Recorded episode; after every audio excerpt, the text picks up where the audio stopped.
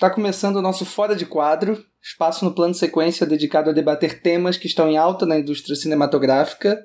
É, eu sou o Leandro Luz, estou aqui tomando as vezes de Pedro Tobias, nosso host oficial, que não está com a gente hoje, está de molho, pendurou as chuteiras por enquanto. É, então vou aqui é, roxear o programa com vocês e tentar conduzir tudo da melhor maneira, honrando nosso amigo. É, o programa de hoje, né, do Fora de Quadro, é nosso terceiro programa. A gente vai falar dessa vez sobre a 43ª Mostra Internacional de Cinema de São Paulo. A mostra que começa nessa quinta-feira, 17 de outubro, e vai com a sua programação oficial até o dia 30. É, nesse programa a gente comenta também sobre o filme lançado na Netflix agora essa semana, El Camino, a Breaking Bad Movie, ou como foi é, lançado na Netflix aqui no Brasil, a Breaking Bad Film. Não sei exatamente porque eles quiseram traduzir é, do inglês para o inglês, né? Aqui no Brasil, mas enfim. É, esse é o papo de hoje. Eu já queria dar as boas-vindas ao Fernando e à Marina aqui nesse programa de hoje. E aí, queridos, como é que vocês estão hoje? Opa, eu estou maravilhosamente bem, estou bem ansioso para a mostra. Acho que esse ano a gente vai conseguir fazer uma cobertura bacana, vai ter bastante coisa legal. Para quem achou que, a, que talvez não fosse ter, ter mostra, ter a mostra esse ano, além de ser um, sei lá, um ato de, de resistência, vai ser um, uma coisa assim muito legal de se, de se apreciar num, num ano tão difícil assim para a cultura. E a gente vai falar um pouquinho mais sobre, sobre isso no programa de hoje. Ah, super vai. A gente vai entrar no, no segundo ano, né, que Plano Sequência faz a cobertura da mostra. No passado estivemos eu, Fernando e Pedro é, lá em São Paulo. A gente conseguiu, acho que, ver bastante coisa, né, menino? E, e, conseguiu escrever também bastante para o site. Então, a gente espera que esse, esse ano não seja diferente, por mais que a gente esteja desfalcado, né? Só vai estar eu e o Fernando lá. Mas acho que vai ser bem legal. É... Enfim, só para falar um pouquinho sobre a mostra, né? Eu queria até recuperar é, as palavras do Fernando que ele que ele publicou essa semana no site do Plano Sequência. É, ele publicou uma matéria bem legal sobre a mostra, falando de alguns destaques e tal. Então a nossa proposta aqui hoje é justamente levantar algumas preferências, né, para além é, dos destaques oficiais, digamos assim, falar um pouquinho das nossas particularidades, do que, que a gente está mais esperando, enfim. E a mostra, enfim, é, ele, ele, o Fernando ele coloca que durante o encerramento da 42ª mostra, né, no ano passado, os jornalistas, os críticos, os cinéfilos ficavam se perguntando como seria a mostra do ano seguinte, né, nesse momento, é, enfim, um momento difícil que a gente estava ali passando em 2018, um momento difícil que continuamos a passar em 2019, é, já prevendo um pouco dessas dificuldades que o evento teria, né, com possíveis cortes de verba, perda de patrocínios, enfim. É, isso de fato aconteceu, né? A Petrobras ela retira né, todo o patrocínio da mostra, mas enfim, 12 meses depois a gente está aqui. É, a mostra que é um dos mais importantes eventos cinematográficos do país, volta com toda a força, com mais de 300 filmes, trazendo para a cidade toda é, enfim, uma, uma, uma programação de peso realmente, fazendo é, sessões em mais de 20 locais diferentes, é, exibição em cinemas, espaços culturais, nos céus, é, em museus espalhados pela capital paulista, uh, vai ter exibições também no Teatro Municipal esse ano, enfim, tem muita coisa boa, muita programação gratuita, ao ar livre também, como sempre, né? Então eu acho que a gente tem, tem muito que ver, assim, muito que acompanhar e de, de ficar feliz assim com essa é, com essa resistência mesmo, né? Como o Fernando colocou agora na abertura, assim, é, de uma mostra tão importante, continuando, né? É, a Renata Almeida, que é, a, que é a diretora e curadora da mostra, na, na coletiva de imprensa que ela deu para falar do projeto e abertura do, da, da mostra, ela fala por exemplo, o ano passado, quando já se ventilava, porque assim, a mostra aconteceu no período da eleição, então ela acabou a mostra acabou junto com, com o resultado da eleição. E ela mesma deu algumas, algumas entrevistas depois, falando que é, vai, vai, vai ter amostra, isso, isso não, não era pauta não ter amostra, só que eles teriam que verificar uma outra maneira de captar os recursos, porque já previriam, já previam que teríamos problemas com, com recurso, com provavelmente já, já se imaginava que a Petrobras fosse abandonar o projeto, que já não iria mais apoiar. Só que aí eles conseguiram. É, o ano passado, só para ter uma ideia, foram 5 milhões em orçamento de, de recursos captados, e esse ano 4,5 milhões. Então foi, teve 500 mil a menos.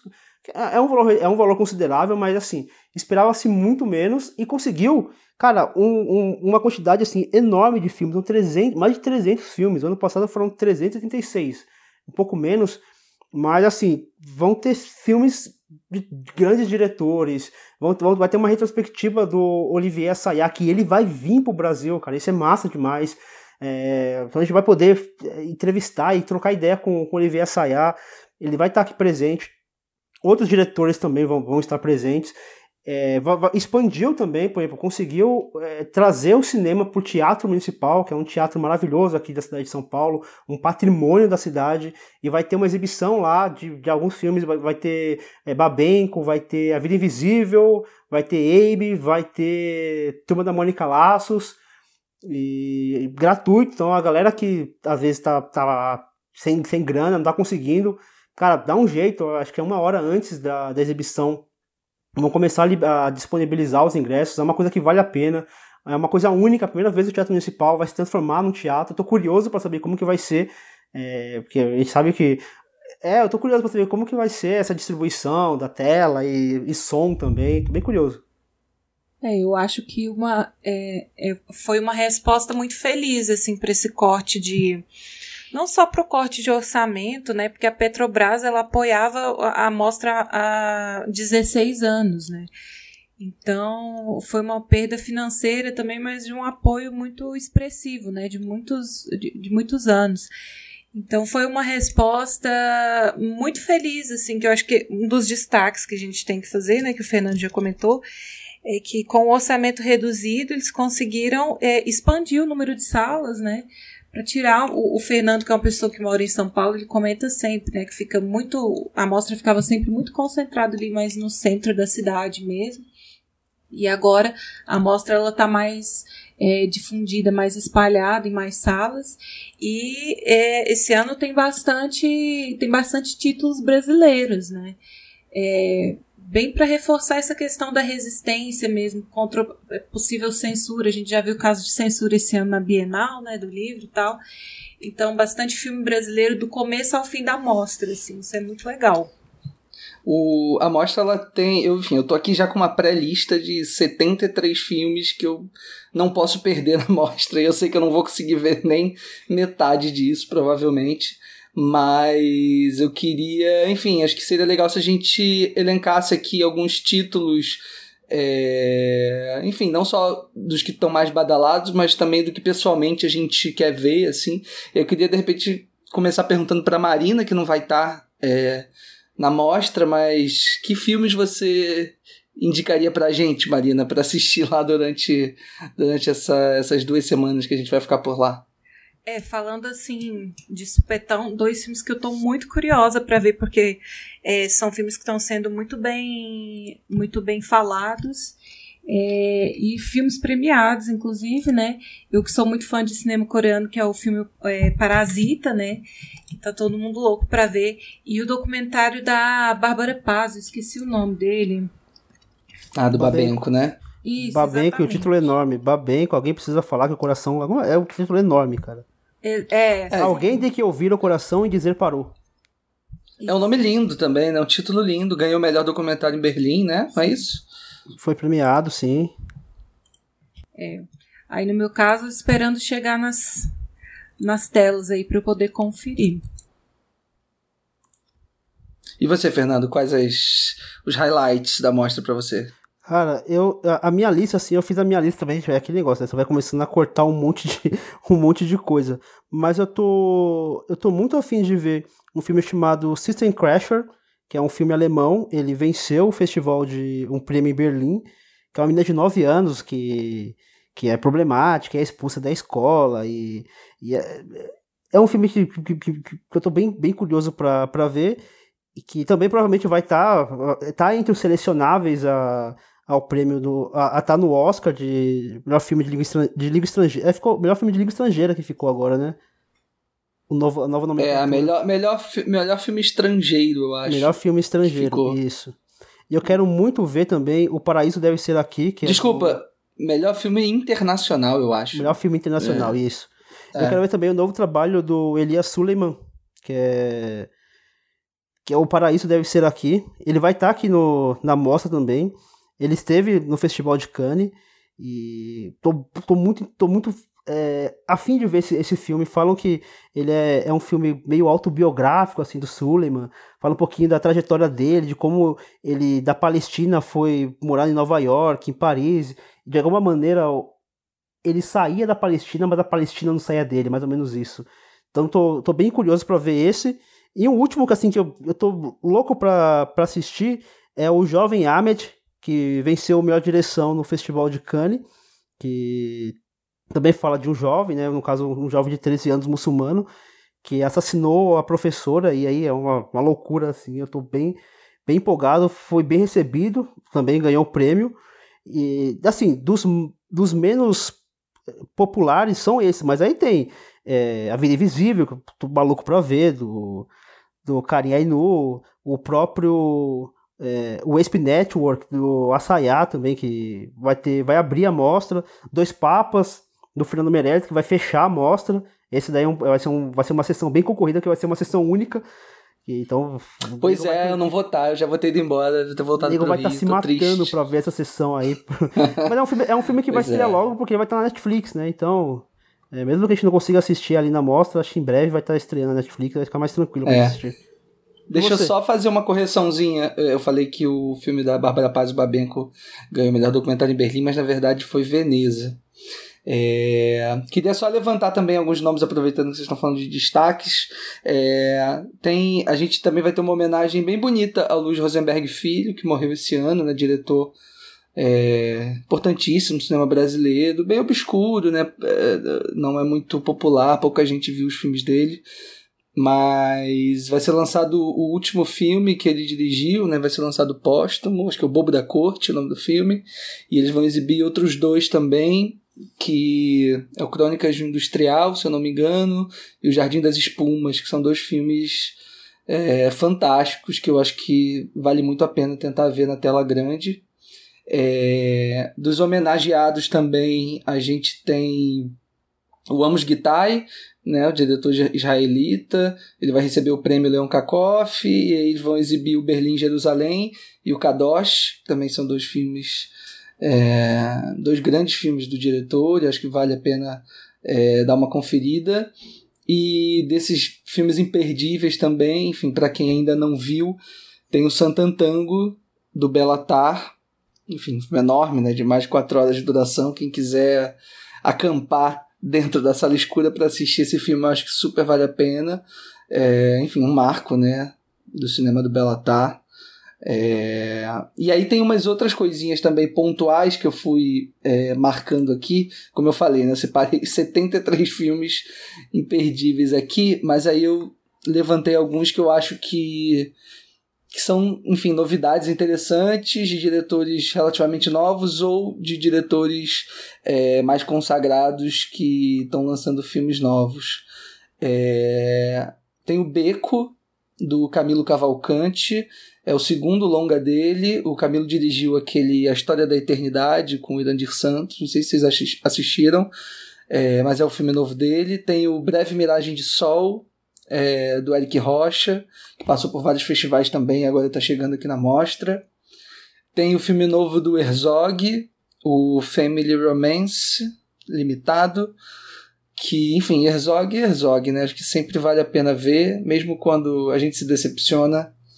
Eu acho que valeu ter visto no filme do Herzog. E mais três, é, O Projecionista, do Abel Ferrara, enfim, grande diretor. É, tá com esse filme novo que eu não sei muito bem o que esperar, mas estarei lá com certeza para acompanhar a sessão.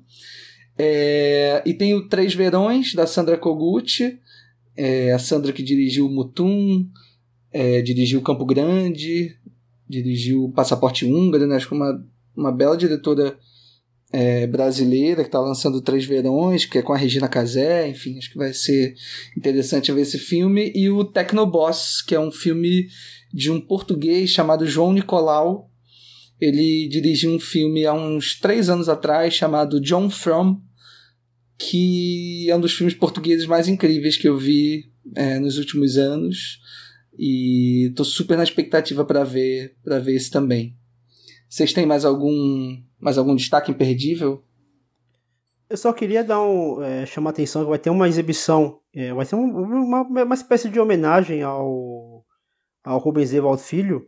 Vai ter uma exibição no vão do MASP do Mágico de Oz, que é um filme que ele que ele é o filme favorito, é o filme favorito do do Evald e vai ter uma orquestra que vai tocar ao vivo também. Então, você imagina, e vai ser no final de semana, então vai estar fechada aquela então vai ser um negócio assim muito emocionante assim. E eu acho que vai ser uma entrada franca, então, tipo, galera, final de semana tiver afim, cola lá, porque.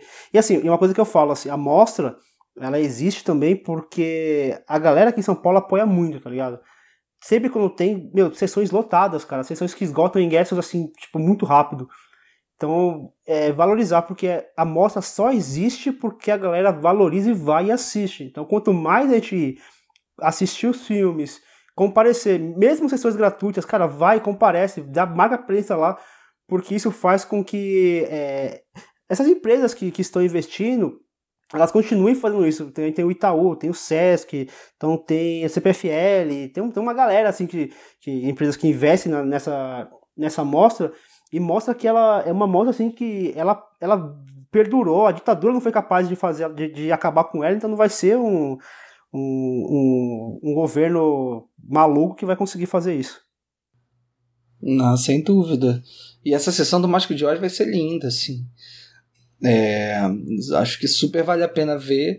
E é isso, acho que a mostra tá, tá recheada assim, de, de coisas boas. Eu tava olhando aqui é, tentando ver alguns filmes que eu já vi, assim, para além dos, né, dos filmes mais antigos, que a mostra dá uma, dá uma recuperada, tem o Invasor, do Beto Brão, Madame Satã, do Karim, é, vai ter uma, uma sessão incrível também do, do gabinete do Dr. Caligari, né? Isso depois que a mostra tiver acabado no dia 2 de novembro, Sim, lá no, livre no paredão do Ibirapuera.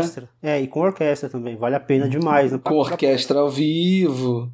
Pois é, tem dois filmes que eu vi é, na Mostra Tiradentes esse ano, que estão estreando agora na Mostra também, que é o Currais, da Sabrina Colari, se eu não me engano, e o Trago Minha Cabeça de Carmen M, do Felipe Bragança e da Catarina Wallenstein, que causou uma polêmicaça lá na Mostra Tiradentes, rolou barraco, é, com direito à discussão, aquelas coisas boas de festivais, né? Enfim, que não podem é faltar. Isso que, é isso que faz o festival valer a pena, a realidade é essa.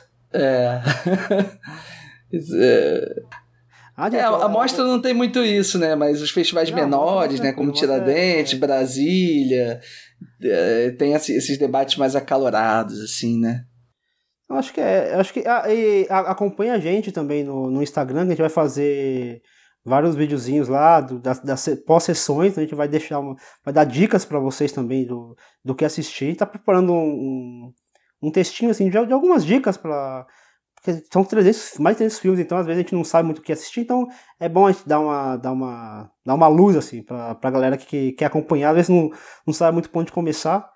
Então a gente vai, já tem um texto lá no, no site, que já dá algumas, alguns destaques, mas a gente vai dar também alguns destaques pessoais, assim, do que a gente está assistindo, quem está gostando, até para vocês ficarem atentos, de repente vocês não conseguirem assistir na mostra, ficarem de olho aí para quando estrear no circuito comercial. É, a gente deixa sempre um banner lá na home, né, para o pessoal ter um, um acesso mais rápido às informações que a gente vai colocando sobre a amostra ali. É isso. Vamos, vamos falar um pouquinho agora de El Camino. El Camino. filme Sei novo lá, do. Quer dizer, filme novo. É o primeiro longa do Vince Gilligan, né? O criador da série Breaking Bad, uma série importante, né? Uma série que muita gente viu, muita gente amou. Maravilhosa é... série. Acho que é uma, uma série que é um, é, um dos pontos de virada, né? Pra, para esse novo momento que a gente vive hoje de séries de TV. Acho que Breaking Bad contribuiu bastante, né, para para popularização quanto para uma guinada também em termos de linguagem, né? Acho que dos realizadores é, das séries de TV. E aí ele resolve fazer esse filme é, contando um pouquinho a história do, do que, que aconteceu com, com o Jesse, né? Que era um dos principais personagens de Breaking Bad, talvez o personagem é, que as pessoas mais gostavam, né, e mais se sensibilizavam. Na verdade, é um dos únicos que sobrevi sobreviveu, né? Assim, é verdade. é, verdade. E, e, e, é isso, o que, que, vocês, que, que vocês acham aí dessa dessas duas horas de episódio uma espécie de é de um de um, de um Breaking Bad Extended Edition é, a gente é, costuma eu... falar que tem, tem série que é um filme de, de, sei lá, um filme de 15 horas, de 20 horas. Esse é, uma, é um episódio de uma série de duas horas, sabe? É, o problema para mim não é que é um episódio de duas horas, é que são vários episódios.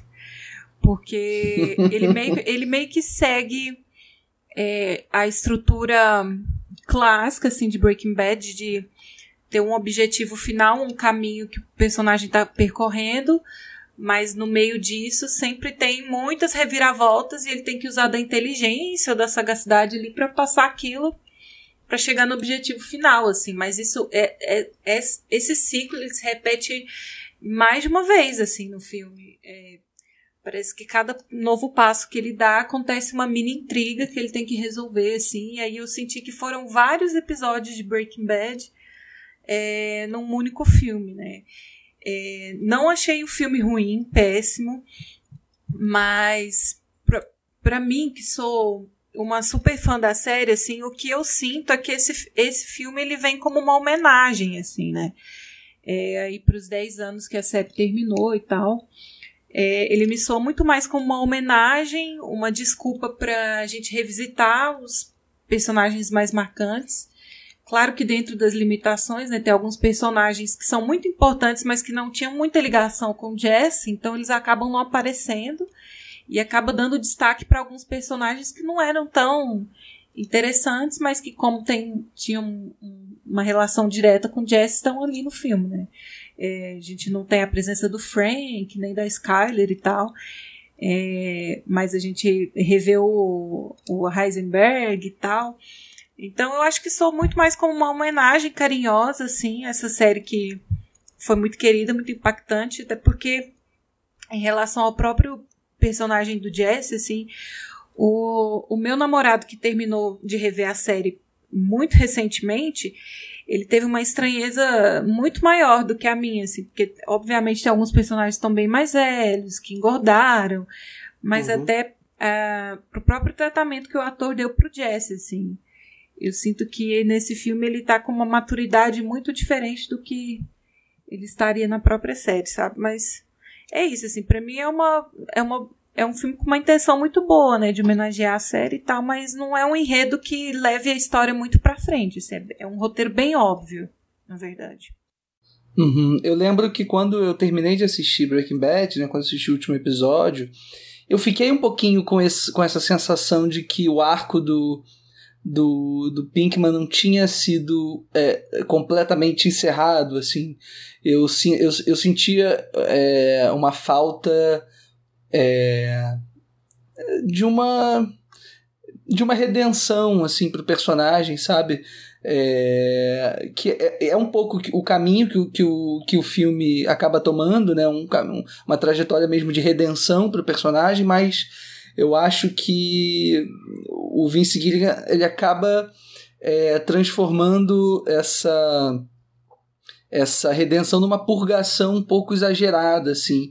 Eu acho que o Pinkman ele acaba sofrendo né várias é, enfim vários problemas dentro do filme que eu acho que nem chegam perto é, do que ele sofreu durante a série, eu acho que acaba ficando tudo muito diluído, assim, eu acho que me parece um pouco um, uns enxertos, sabe, de, de repetir, é, de, de, de complexidades que eu acho que é, não conseguem, pelo menos para mim, ter o peso dramático é, que tiveram ao longo da série, principalmente na, na última temporada. A cena de faroeste eu achei, achei bem fraca, assim, né? Pra tensão. É, eu achei meio constrangedor, assim. É, pra, pra, pra tudo que a série se propunha a fazer de construção de tensão, próprio peso, né, a seriedade das coisas. Então, quando chega aquela cena, eu não, realmente eu não imagino o Jesse da série fazendo esse tipo de coisa. É, e assim, a impressão que eu tenho é que eles tinham o começo do, do episódio e o final do episódio, só que isso daria, sei lá, 40, 50 minutos. E ele falou, não, a gente precisa preencher duas horas. Então dá um jeito aí, preencha mais uma hora de conteúdo aí. E aí foram colocando aqueles elementos, foram colocando aquelas. Que é meio que uma. É, meio se fosse uma gamificação. Vai passando de fases, aí vai passando, aí vai conseguindo as, a bônus, aí vai passando de fase. E aí chega uma hora que você, cansa, assim, porque são duas horas de um episódio, em formato episódico mesmo, e repetitivo. E aí, assim, o começo e o final eu, achei maravilhoso, me emocionei. Só que o caminho que ele percorreu para chegar a esse final, para mim seria mais satisfatório se eles fizessem um episódio de uma hora, é, um episódio especial de Breaking Bad, contando esse, esse, esse momento dele, né? Eu acho que é até o próprio título, né, que faz a relação com o carro que ele usa para fuga e tal. Ah, sei lá. Assim, é, o, eu acho que o, o Aaron Paul, né, o ator que interpreta o Jazz Pinkman, acho que ele é, é, é nítido assim é, o amadurecimento dele como ator. Eu acho que ele que ele entrega né, uma, uma interpretação muito sólida, assim, muito muito bem é, muito bem composta mesmo. Do, ele tem muita consciência, óbvio, né, pelos anos que ele ficou interpretando o personagem, de quem é esse de quem é esse personagem e, e, das escolhas que ele poderia tomar, enfim. Aí eu acho que nos mínimos detalhes o Aaron Paul tá muito bem. É, apesar de eu, na minha cabeça, ficar sempre é, pensando no Todd do, do BoJack Horseman quando eu, quando eu tava assistindo o filme. é, não tem como, mas, é, mas acho que apesar disso é um filme que eu não sei se vocês assistiram o, o Better Call Saul.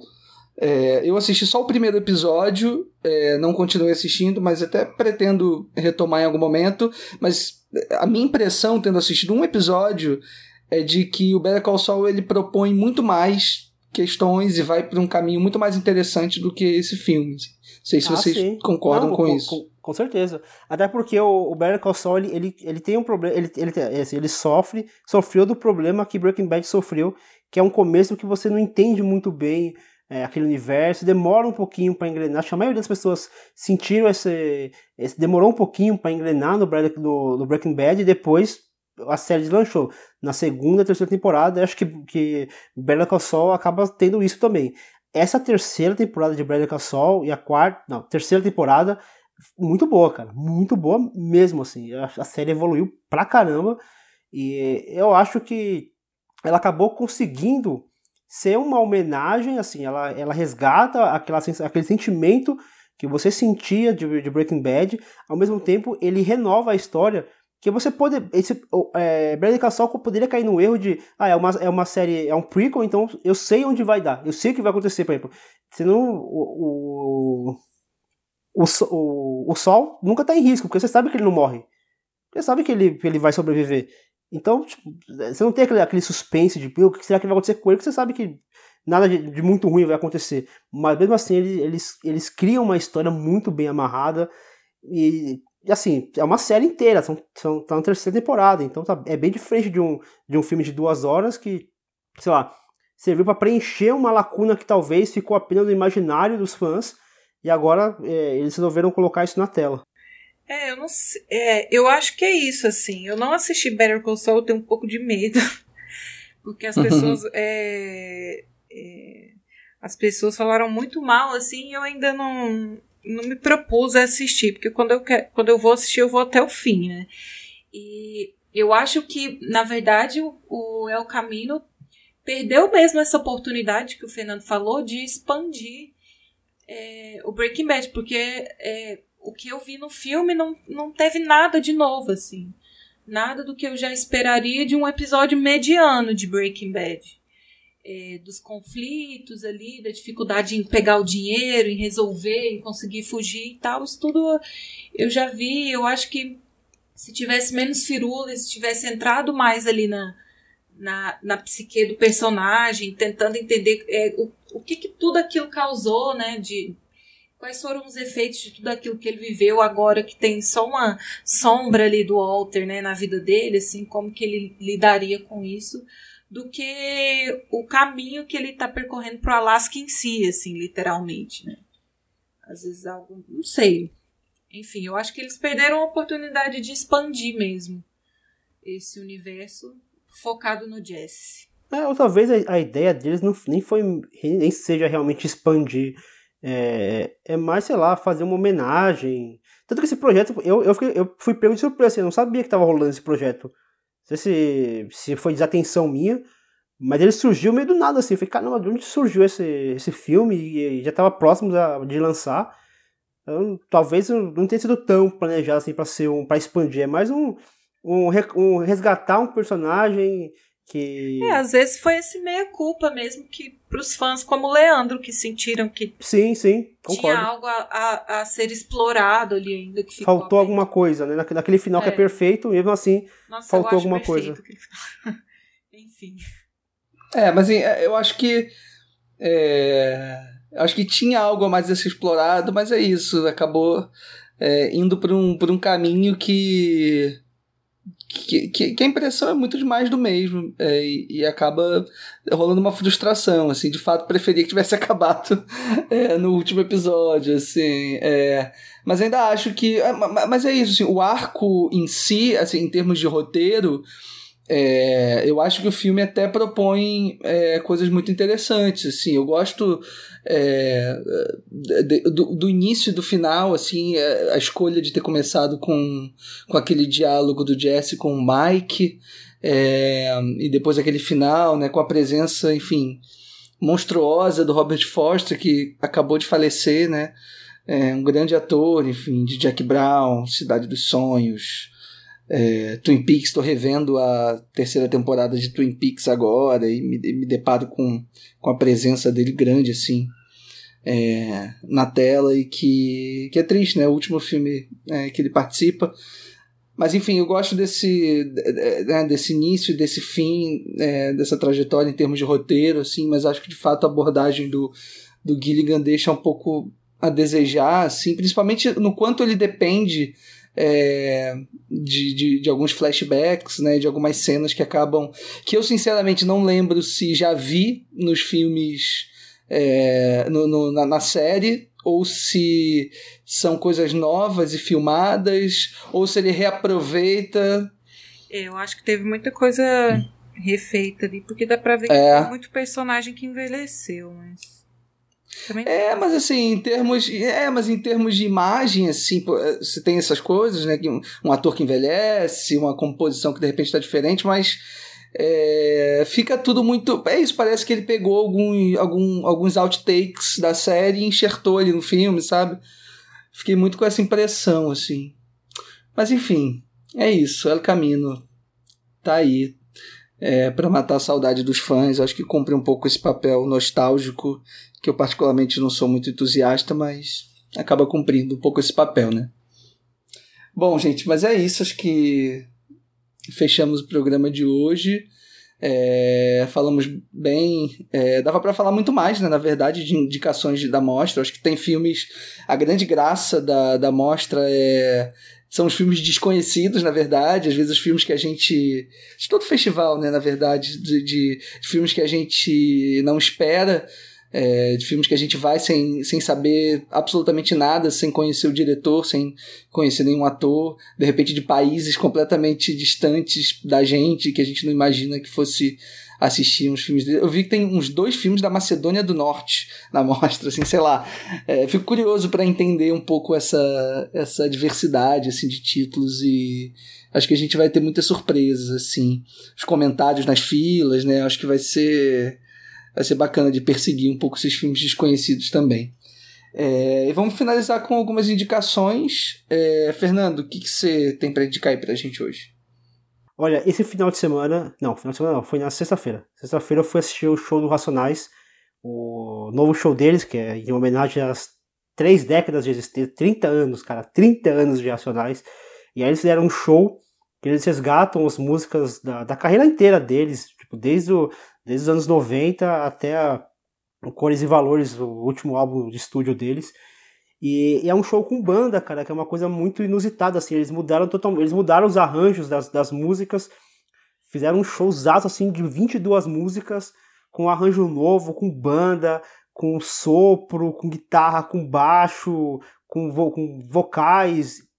É maravilhoso, cara. Eu fiquei, assim, espantado com a potência e, e o quanto o Racionais consegue mexer com o público.